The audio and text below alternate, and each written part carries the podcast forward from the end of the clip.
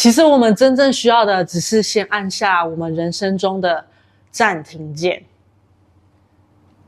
Hello，大家好，我是 Aris。这一集呢，我答应跟大家分享，呃，我是如何通过使用潜意识的工具，然后去解决我过去三年半我做了很多的疗愈，记得吗？我的受害，我做了很多的疗愈，可是我跟我妈妈的关系还是没有办法解决。我每一次都会莫名的对她发脾气，然后我的。情绪都无法得到控制。如果你还没看，你可以从下方资讯栏去找到上一集的资料，那你可以先看完，然后再来看这集，这样你会比较可以衔接。好，那废话不多说，我就开始今天精彩的节目。我到底是如何做到的？首先呢，我在使用这个潜意识的工具的时候，嗯，它真正让我改变的原因，是因为我在这个过程里面发现，原来我过去。在使用这个潜呃，在使用这个情绪疗愈的这个方式的时候呢，这个过程让我很上瘾，然后很喜欢那个每一次做疗愈的时候，可以痛痛快快的发泄情绪的那种快感。嗯，然后还有在那个过程里面，就是我们会一直被鼓励说，你要把你内心的话说出来。嗯，那就是这样子，所以。我每一次都是去到我的妈妈或爸爸，或是我的另外一半面前，然后就啪啪啪啪啪啪，然后我就也不管他们的感受，我就把我的我的我的情绪跟我的感受就啪啪啪啪啪说出来。然后其实其实我现在回看啊，是现在，当时候我没有这样觉得。现在回看，我觉得真的是一件很幼稚，而且不是。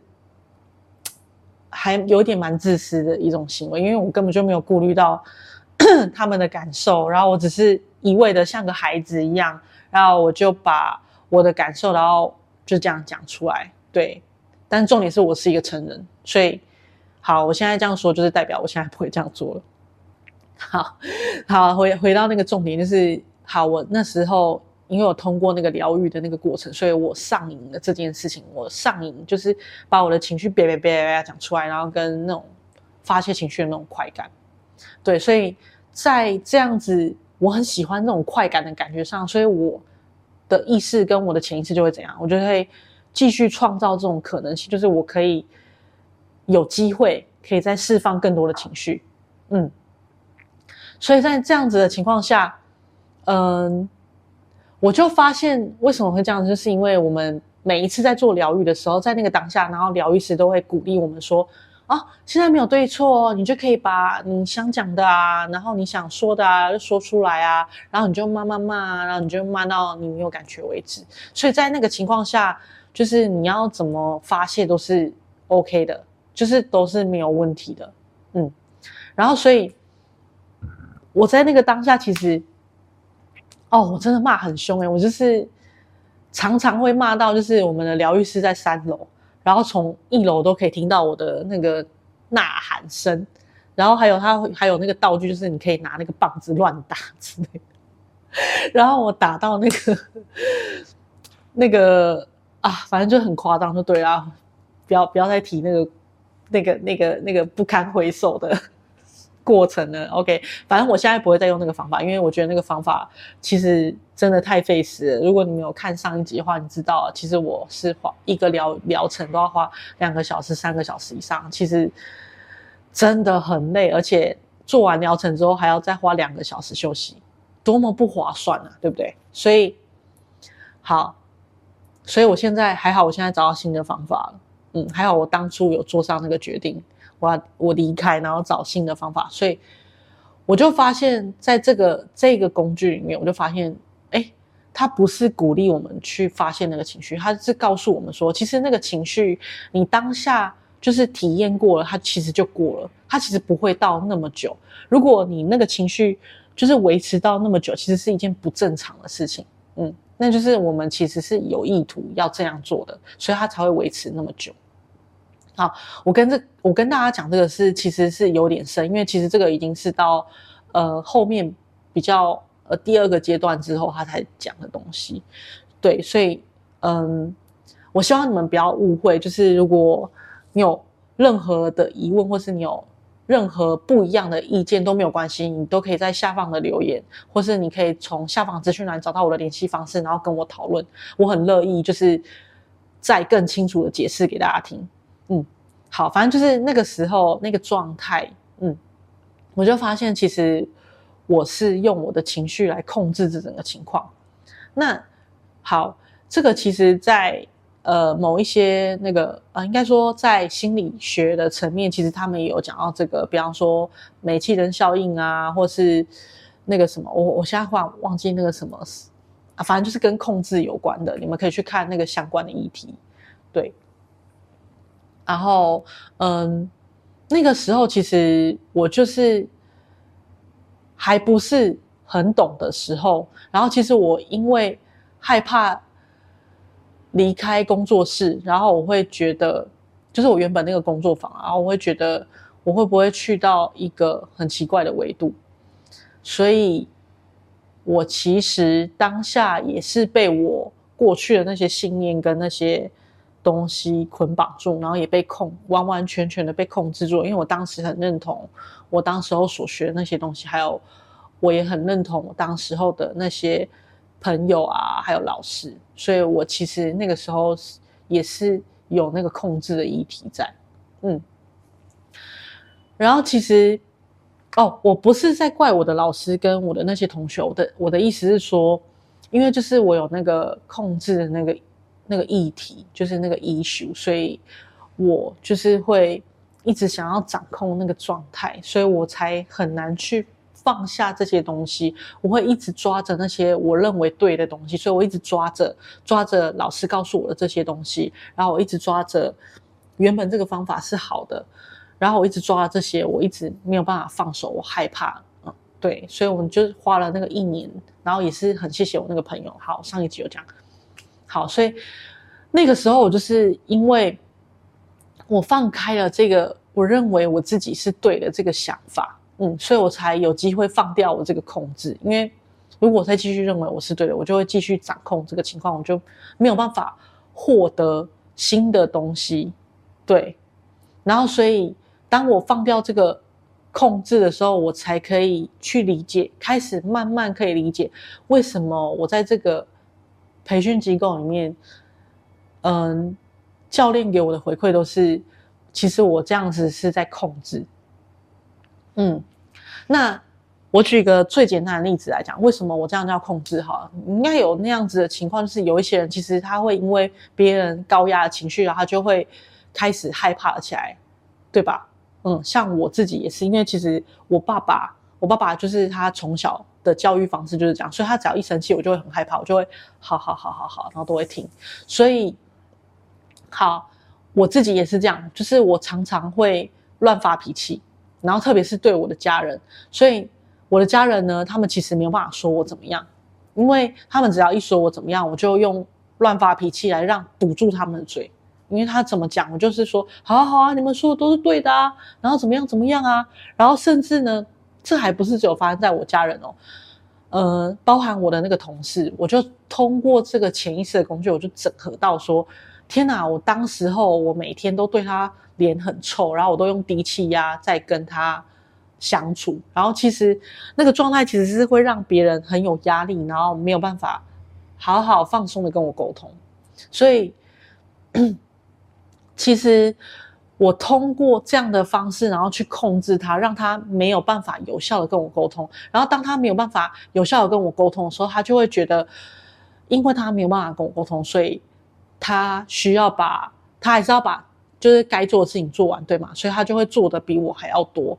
可是其实我当时没有这样想哦，我 我当时候其实我是觉得，就是他对我不好。我当时候真的是这样认为的啦。嗯，那这些东西，嗯，我为什么会看不到？都是因为当时候其实我很上瘾这件事情，我认为。我这样就是会有情绪啊，然后我觉得这样很合理啊，所以我看不见真相，嗯，所以就更不用谈说我要去接受原来我是一个用情绪然后来控制别人的人，对。但是我刚刚第一集的时候，其实上一集的时候，我前面有讲到说，其实我已经受够了这个状态了，对吗？我其实不想要这样子一直在对我妈妈发脾气，然后其实我也不想要跟我的同事是这样子的相处模式，然后其实我真的很想要改变，所以我就开始很，也刚好遇到这个潜意识的工具，然后我就很认真的去理清楚，哎，现在到底是发生什么事了？那我就发现一个我觉得很关键的，特别是我同事的那一趴，我觉得我一定要跟大家分享，就是我发现我其实我当时我的同事，因为我都用低气压这样子去控制他，所以其实他到后期都不太愿意跟我一起合作了。然后他怎么做呢？他就尽可能的把我跟他一定会交集的那个工作，然后他把那个工作事项就是一个一个把它列清楚。然后他就会跟我说，这个他就会跟我讨论这个你要负责还是我负责？然后我就我就会说好，我负责。然后我们就开始责任归属，一个一个一条一条一条列清楚。OK，好。然后接着呢，之后呢，我们就照这样子的呃规则下去走，这样子。然后再来呢，还有什么？就是呃，他会尽可能的避开，就是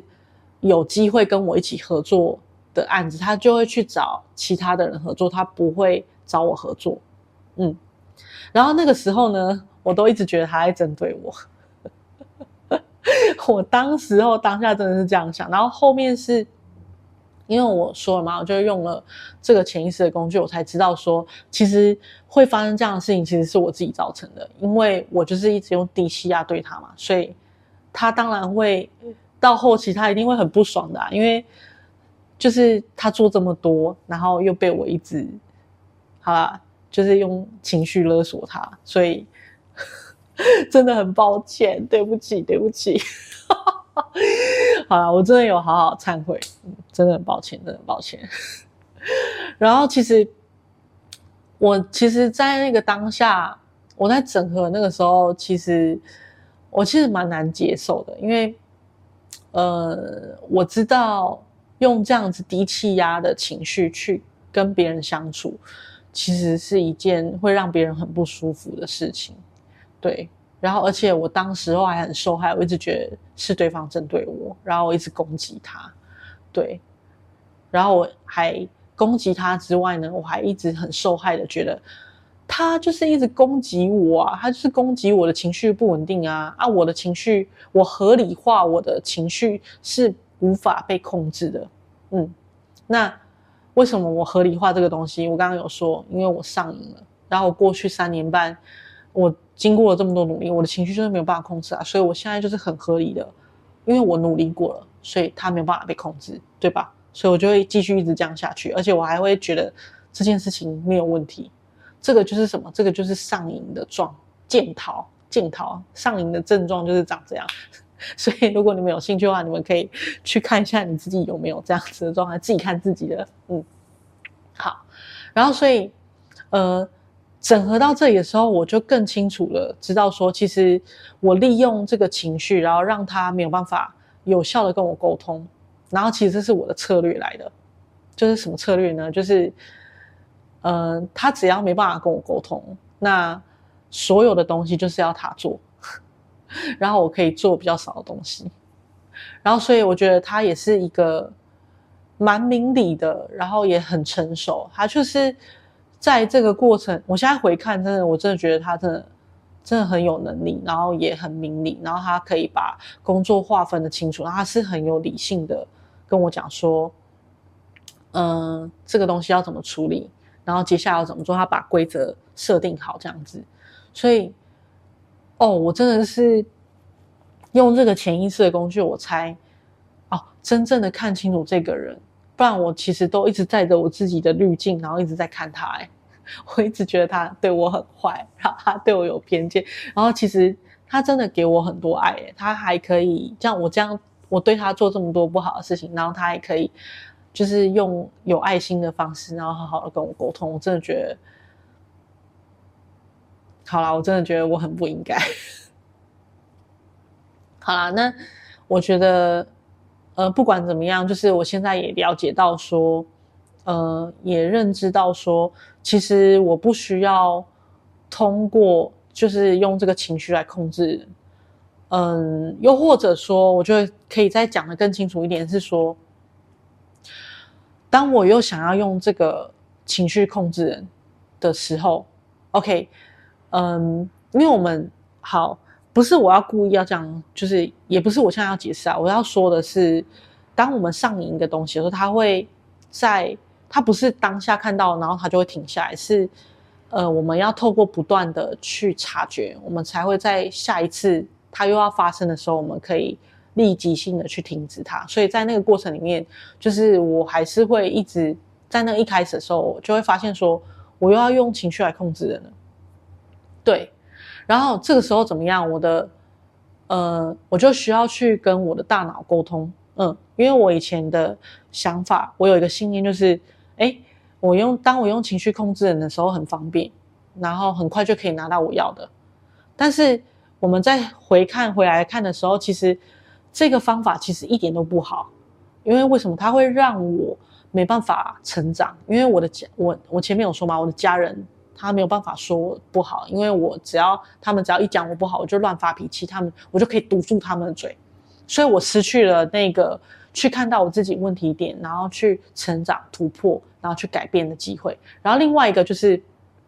嗯，我让你看到我同事。那么有能力，然后他又那么好，然后因为这样子，他也不想跟我争，因为他就是能力很好，就是因为他很认真、很负责嘛，所以他就是重点就是 focus 在他如何把他的工作做好，所以他也不跟我吵，他就是直接放把我放着，让他直接就是离开我了，这样子，就是或是我我刚刚有说，他就尽量避免不要跟我一起工作这样子，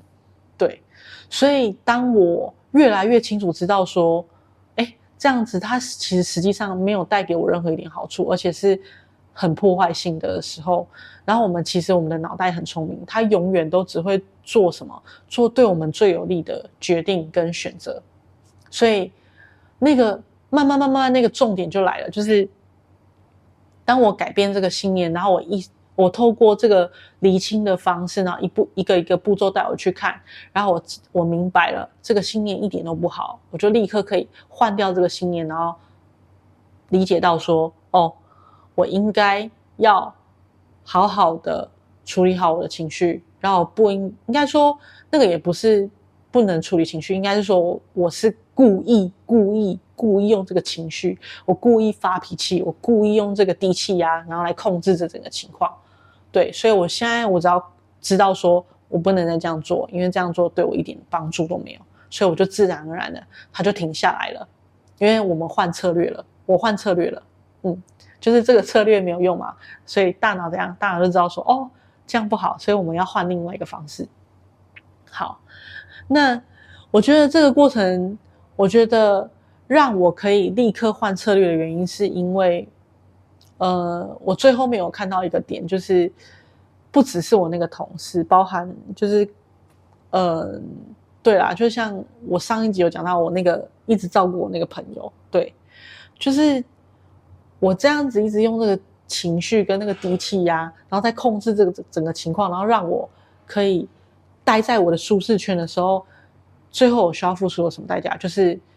真正爱我跟关心我的人，他们会慢慢慢慢默默的离开我，因为他们很爱我嘛，然后他也尊重我的决定，我就是想要这样子，所以，那他们也不能说什么，因为怎么样，他们为什么没办法说什么？因为我用情绪去怼回他们，他们就只能闭嘴，他们不能讲。然后还有一个我同事这么有才华的人，他不愿意跟我共事。所以我就没有办法 从这样子的过程中跟更有能力的人一起共事，然后一起学习，然后一起进步。所以我想到这里的时候，我的脑袋就很清楚的知道，这太不划算了。好，我现在是用很有趣的方式，但是其实我当下 很难接受，有点难接受。OK，好，这就是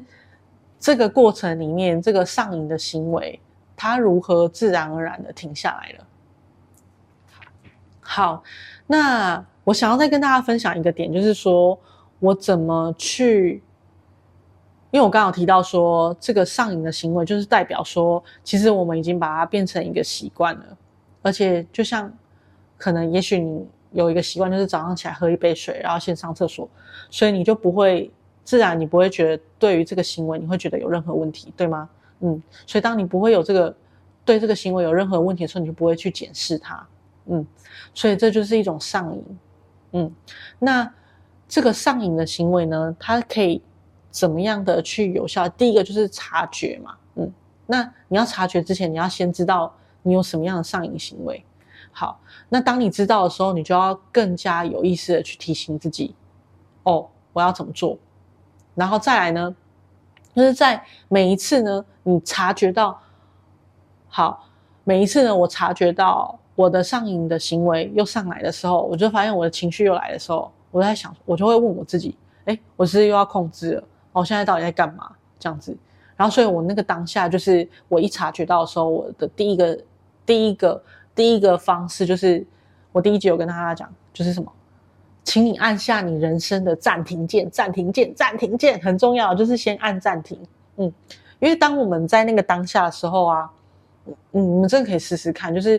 只要你情绪来或者怎么样，或是任何任何突发状况，或者你很焦虑或是什么什么的，你就先按下那个暂停键。然后你按下那个暂暂停键的时候，因为当下会忽然就是完全极静的那个状态的时候，然后旁边。不管你的脑袋什么啪啪啪，然后或是旁边有什么东西一直在啪啪啪啪啪，因为你是静止的状态，所以你就比较容易可以分开，然后去用透过一个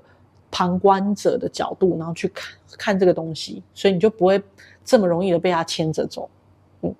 我觉得这个方法真的很有用，比那个什么毒鸡汤说 你要接受你的状态，我觉得接受的前面一个步骤，拜托。请先停下来，因为如果你连你接受你要接受什么，然后你你该接受什么你都不清楚的话，请问你你要怎么接受？所以你一定要先暂停下来，然后先去观察，你才有办法好好的重新的用一个比较客观的角度重新再去检视它。嗯，那好，所以很简单，就是其实每个人都可以做到，就是我们需要做的就是。真的，真的需要做，就是我们需要重新的去检视我们每一个信念，就是你所相信的这些东西，它是否带给你是对你有加分的正向的结果的影响，还是其实它是破坏性的呢？这个我觉得可以留给大家去思考。然后真的很鼓励你们，就是如果你们有任何关于这个方面的，你想要了解更多，真的可以透过下方资讯栏，然后找到我的联系方式。我真的很乐意，就是去帮助大家，因为这个真的很好用，然后也很重要。对，所以其实我这边提供一个观点给你，就是你所相信的，真的就是那样吗？还是，嗯，又或者说我提供另外一个观点给你，你有这样子做过吗？就是。或是你有这样的习惯吗？你会重新的去检视你的信念系统，还有你的你所相信的那些东西，它真的就是那样吗？还是其实只是在某个时候，我们被爸妈，或是我们在学校里面，或是我们在社会上，然后无意间不小心被灌输的一些观念。嗯，所以呃，我觉得我们我们。我们在这个世界上，其实我们就是很，我们的大脑跟我们的习惯就是很喜欢学习新的东西，所以你们才会在这里看我的节目，对吗？嗯，那我觉得学习是很好的，但是，呃，这边提供一个方法，就是每当你学习一个新的东西，或是别人告诉你的一个东西，嗯，你要先有一个信，有一个有一个步骤，就是，诶，这个东西就是。你要有一个标准，是你如何去检测这个东西，它到底是怎么样的？嗯，它到底是真的对你有帮助，还是它是破坏性的？对，我觉得可以养成这个习惯，我觉得会在你日后的生活中带给你很多很多的帮助。嗯，还是你可以，你也可以去观察看看，就是说，你通常你的信念。在养成的，或是当你认定的这个情况，它是真的就是这样，它是真的就你你认定的这个情况，它就是符合现实吗？还是它是无法被，嗯、还是你你认为的这个状态，其实它是无法被转换的？我觉得这个也是蛮值得去深思的一个点，就是说，其实你的习惯是，当你认定的就一定是这样吗？还是其实你是会有习惯再重新去检视它，然后再去做一个重新的调整跟转换？我觉得这个也是提供给大家一个蛮好的检测点。好，那如果你在你的生活中有任何发生一些重复，但是是你不想要的情情况，嗯，我真的很诚心的建议你透过下方的资讯栏，然后找我聊聊，嗯，因为这会是一个很棒的机会，也许是你可以重新的再去检视跟探索你的信念系统到底。这些信念系统里面到底是真的帮助你，还是它是在破坏你？然后你会通过这个过程，你会发现很多，也许你曾经认为再正常不过的这些信念，但它其实是非常具破坏性的。然后它一直正在影响着你的生活。嗯，那你也可能会大吃一惊，就是可能你从来没有想过的这个情况，竟然是造成你一直重复。经历跟发生那些你不想要的事件的主因，嗯，所以不要犹豫，快点动动你的手指头，我会和你一起探索你的潜意识。然后这是一个邀约，就是呢，我会很愿意也很乐意的，就是陪着你一起去探索你的潜意识，然后一起陪你成长蜕变。所以。动动你的手指头，然后从下方的资讯栏找到我的联系方式，然后 email 给我，或是你可以把你的问题动动你的手指头，把它打下来，然后发给我。嗯，我会用专业的潜意识的工具去协助你找到你底层的那个信念。那真的，我们每个人都可以值得拥有我们想要的人生。那我的这集的节目就到这边。谢谢你的观看，期待与你的线上相遇，拜拜。